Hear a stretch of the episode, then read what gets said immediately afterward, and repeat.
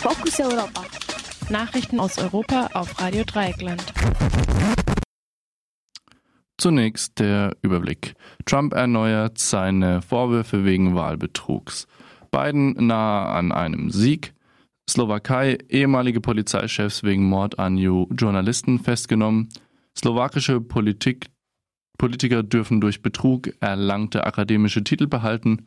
Facebook sperrt gewaltbereite Pro-Trump-Gruppen aus. Rekordzahl bei Corona-Infektionen in den USA und Deutschland. Und nun zu den einzelnen Themen. Trump erneuert seine Vorwürfe wegen Wahlbetrugs. Ein missgelaunter Donald Trump trat am Donnerstag Abend Ortszeit im Weißen Haus vor die Kameras und erneuerte seine Behauptung, die Wahl werde ihm gestohlen. Wenn man die legalen Stimmen zählt, gewinne ich locker. Wenn man die illegalen Stimmen zählt, dann können sie versuchen, uns die Wahl zu stehlen, behauptete Trump. Er hätte die Wahl eigentlich mit historischen Zahlen gewonnen, so Trump.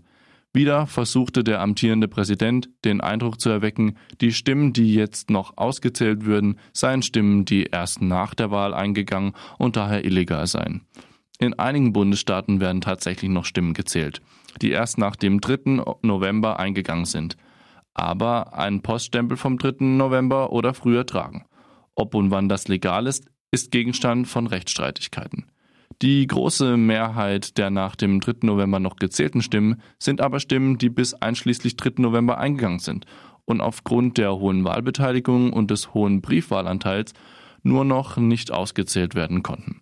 Der hohe Anteil an Briefwahlstimmen ist auch ein Grund, warum Trumps Konkurrent Joe Biden in den noch nicht vollständig ausgezählten Bundesstaaten beständig aufholt.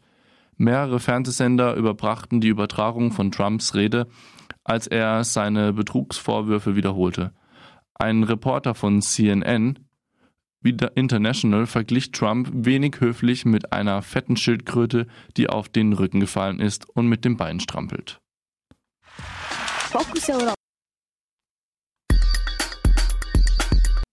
Biden nahe an einem Sieg. Der demokratische Bewerber um die US-Präsidentschaft Joe Biden ist nur noch wenige, wenig von seinem Sieg entfernt.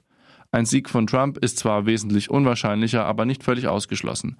Bisher kann Biden seinen Vorsprung in Nevada, Arizona behaupten, während er in den Bundesstaaten Pennsylvania, North Carolina und Georgia aufgeholt hat.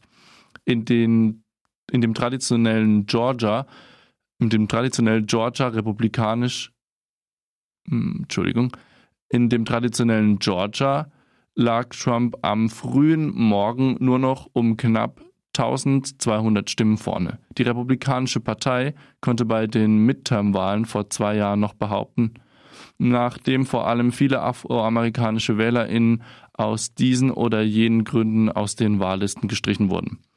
Dies hat diese Gruppe diesmal offenbar besonders motiviert, an der Wahl teilzunehmen. Biden holt in Georgia vor allem wegen der Briefwahl und weil in den eher und weil in eher weil Entschuldigung, weil eher demokratische Partei zuneigend städtischen Zentren die Auszählung länger dauert. Im weiteren Verlauf der Auszählung holt er weiter auf. Es fehlen aber noch im Ausland und beim Militär abgegebene Stimmen, die diesen Trend noch einmal umkehren können. Aufgrund des hohen Briefwahlanteils wird auch erwartet, dass Biden in Pennsylvania gewinnt, wo Trump am Wahltag noch mit einem Vorsprung von 10 Prozent führte.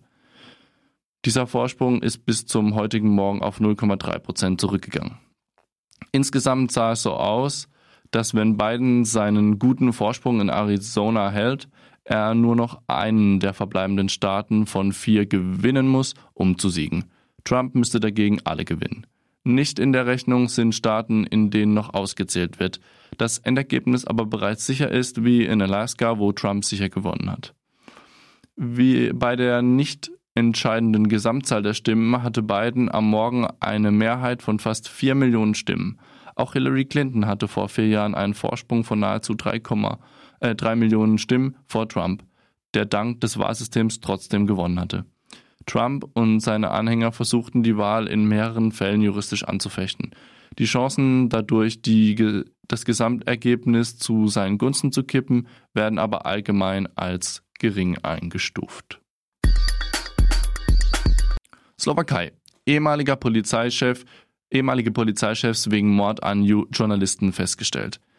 Im Zusammenhang mit dem Mord an den Investigativjournalisten Jan Kuciak und seiner Verlobten Martina Kushrinova werden gestern mehrere ehemalige Polizisten festgenommen.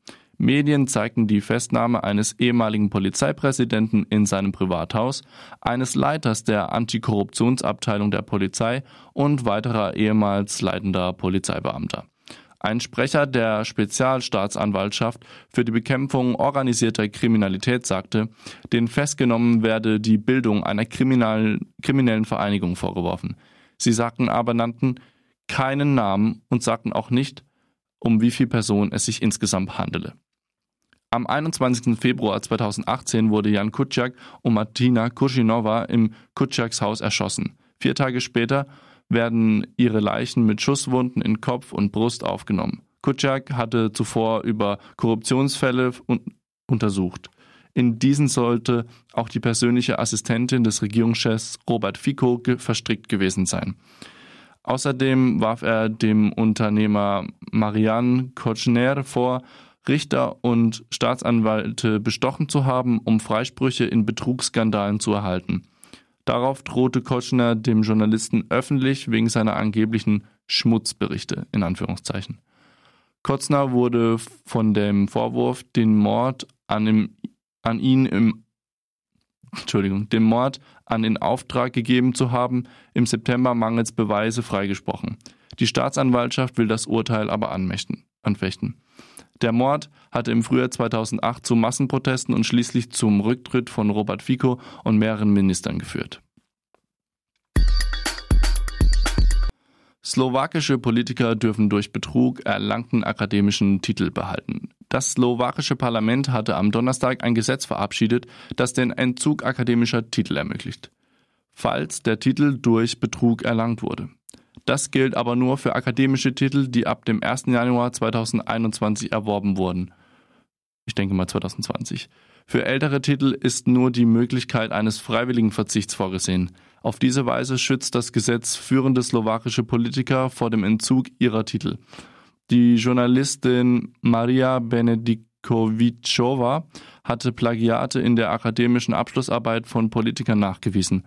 Betroffen sind der konservative Regierungschef Igor Matovic, der liberale Bildungsminister Branislav Gröling und der rechtspopulistische Parlamentspräsident Boris Koller.